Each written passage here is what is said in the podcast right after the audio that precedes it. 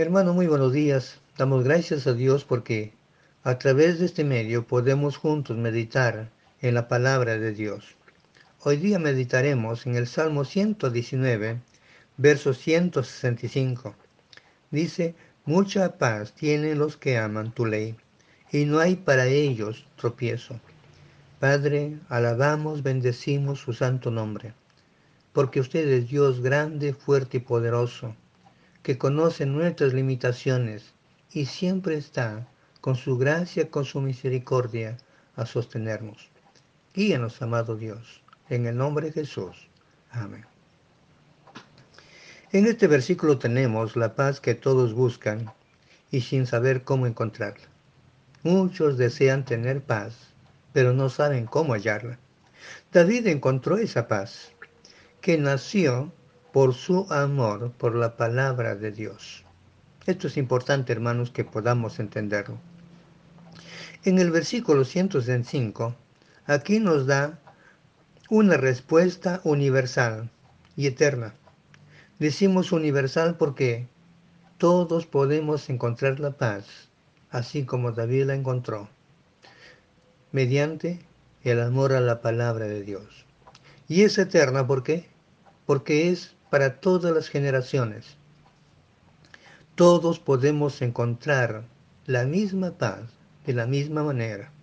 Así que todas las multitudes que buscan paz de corazón, aquí está la respuesta. La Biblia dice, mucha paz tienen los que aman tu ley. La paz es fruto por creerle a Dios, por creer su palabra, por hallar deleite al escuchar la voz de Dios y vivir de acuerdo a sus enseñanzas. Tenemos que creerle a Dios, creer lo que Dios dice en su palabra, desear ardientemente escuchar la voz de Dios y vivir de acuerdo a sus enseñanzas. No es una paz en el sentido legal, como la paz con Dios que recibimos a través de la justificación de nuestros pecados. No es ese tipo de paz legal. En Romanos 5.1 va a decir, justificados pues por la fe, tenemos paz para con Dios por medio de nuestro Señor Jesucristo. Esta es la, la paz legal por medio de la justificación. Ya no estamos enemistados contra Dios, sino que estamos reconciliados con Dios. Porque en Cristo hemos sido reconciliados por nuestra fe en Él y estamos en paz con Dios. La paz que experimentó David fue resultado de una decisión que él tomó. Fue enfocarse en la palabra de Dios. Él se concentró por escuchar a Dios, por entender a Dios, por obedecer a Dios, y como fruto vino la paz. Esta es la paz de la cual Pablo nos habla en el libro de Filipenses, en el capítulo 4, versículos 6 al 9. Vamos a leerlo, dice así. Versículo 6 dice, por nada estéis afanosos, sino sean conocidos vuestras peticiones delante de Dios en toda oración y ruego, con acción de gracias y la paz de Dios, que sobrepasa todo entendimiento, guardará vuestros corazones y vuestros pensamientos en Cristo Jesús. Por lo demás, hermanos, todo lo que es verdadero, todo lo honesto, todo lo justo, todo lo puro, todo lo amable, todo lo que es de buen nombre, y si hay virtud alguna, si algo digno de alabanza, en esto pensar lo que aprendiste, recibiste y oíste y viste en mí, esto hacer, y el Dios de paz estará con vosotros. Hermanos, aquí encontramos como Pablo describe cómo podemos tener la paz. En el versículo 6, Pablo nos da las mismas opciones que tenía el salmista para escoger. Bien, bien nosotros podemos afanarnos tanto por los problemas que tenemos y las muchas preocupaciones, o confiar en Dios. El salmista prefirió confiar en Dios, en que estar atento siempre a los problemas que él tenía. En el versículo 7 nos habla de la gran paz de Dios que guarda nuestros corazones y pensamientos. Filipenses 4:7. Y la paz de Dios que sobrepasa todo entendimiento guardará vuestros corazones y vuestros pensamientos en Cristo Jesús. Esa es la paz que Dios nos quiere darnos siempre. Y luego nos instruye a mantener nuestro enfoque en aquellas cosas que le indica en el versículo 8. Aquí dice, en las cosas que son verdaderas, justas, puras, amables y de buen nombre. ¿Y estas cosas dónde las hallamos? En la palabra de Dios. Dice que tenemos que enfocarnos, pensar en estas cosas que son buenas y que nos ayudan a mantener esa paz. Estas cosas se hallan. Y guardar estas cosas nos ayudará en nuestra comunión con Dios. Y el versículo 9 dice, y el Dios de paz estará con vosotros. Hacer estas cosas van a ayudarnos en nuestra comunión con Dios. David dijo, mucha paz tienen los que aman tu palabra. Y esto lo dijo en medio de, de una persecución que él estaba viviendo. Si usted mira el versículo 161, dice, príncipes me han perseguido sin causa. Él habla de una persecución.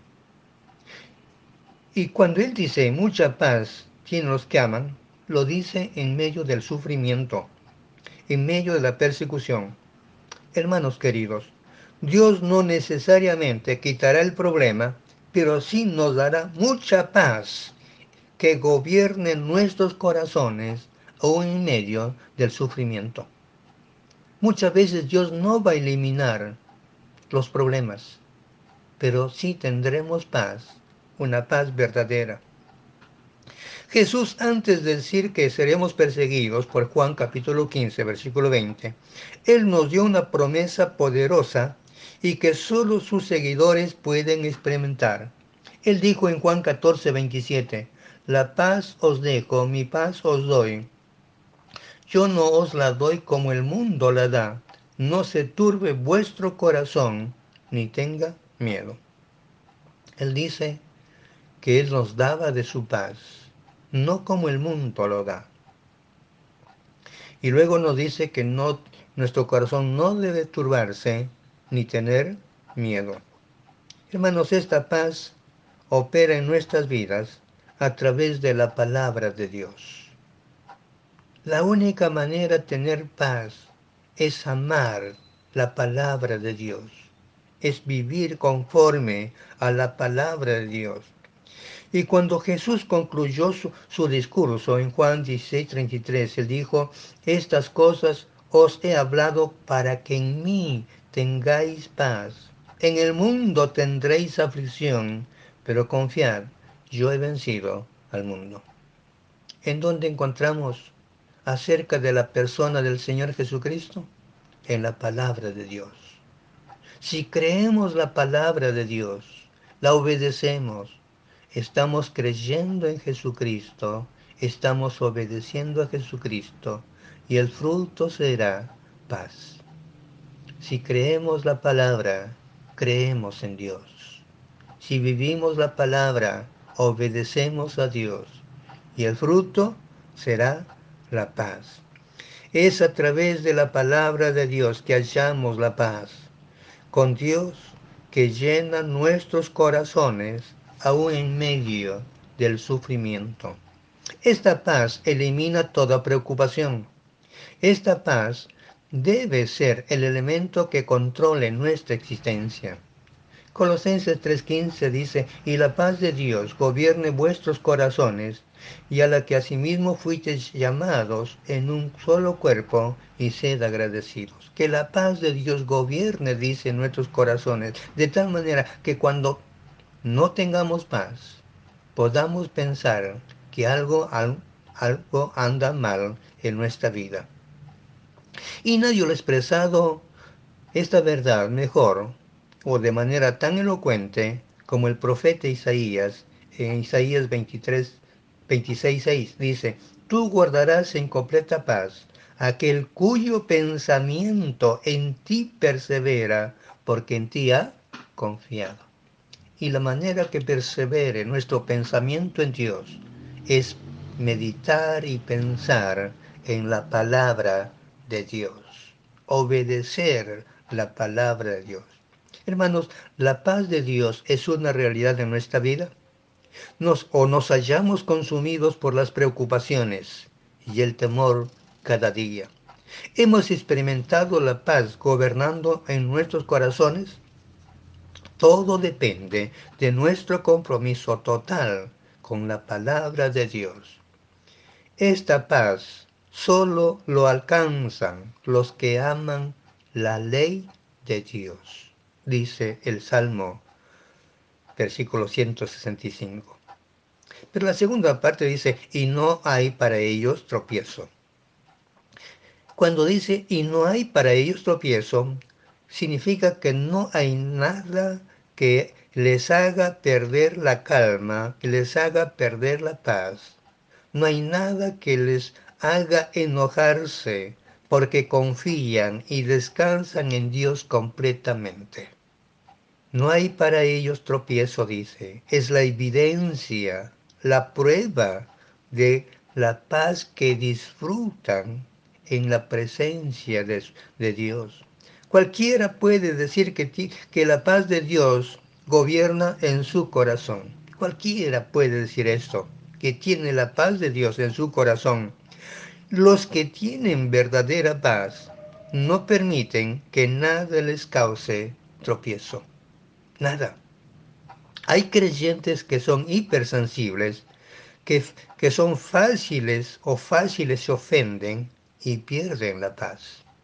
Hay ese tipo de personas siempre, y lo siempre lo habrá, que son hiperinsensibles, por la menor cosa se ofenden. Pablo dice que no debemos de ser tropiezo a nadie, que no debemos ser la causa de que otros puedan perder su paz o enojarse o llenarse de temores. Pero el versículo 165 nos, nos habla de la razón tras la madurez.